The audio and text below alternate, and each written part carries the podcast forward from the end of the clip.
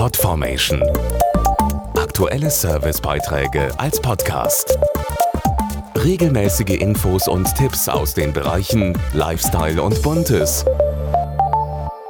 Es verspricht Attraktivität, Sympathie und Erfolg, ein strahlend weißes Lächeln. Allerdings vergeht hier sprichwörtlich so manchem das Lächeln, weil Kaffee, Tee, Rotwein oder Rauchen zu Verfärbungen geführt haben.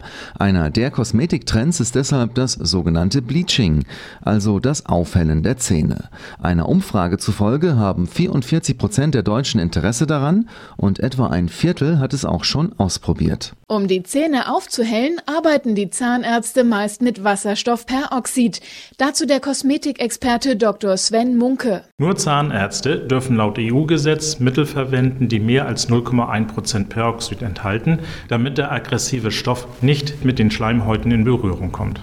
Umfragen zeigen, dass viele Nutzer aus Kostengründen und aus Bequemlichkeit das Bleaching lieber zu Hause durchführen würden. Freiverkäufliche Drogerieprodukte mit weniger als 0,1% Wasserstoffperoxid dürfen zwar ohne zahnärztliche Aufsicht verwendet werden, sind aber nahezu wirkungslos.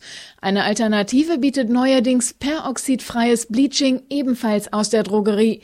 Durch eine klinisch getestete Zwei-Phasen-Technologie ermöglicht Rapid White eine Zahnaufhellung ähnlich wie beim Zahnarzt.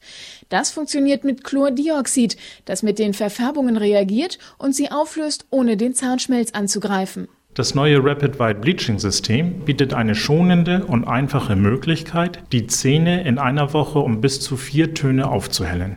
Zum einen geht das durch zwei anpassbare Zahnschienen, die mit dem Aufhellungsgel zweimal täglich für fünf bis zehn Minuten getragen werden. Noch schneller geht's mit den Express Bleaching Strips die sorgen schon nach fünf Tagen für sichtbar weißere Zähne. Ob zu Hause oder beim Zahnarzt, vor jedem Bleaching ist eine gründliche Zahnreinigung zu empfehlen. Podformation.de Aktuelle Servicebeiträge als Podcast.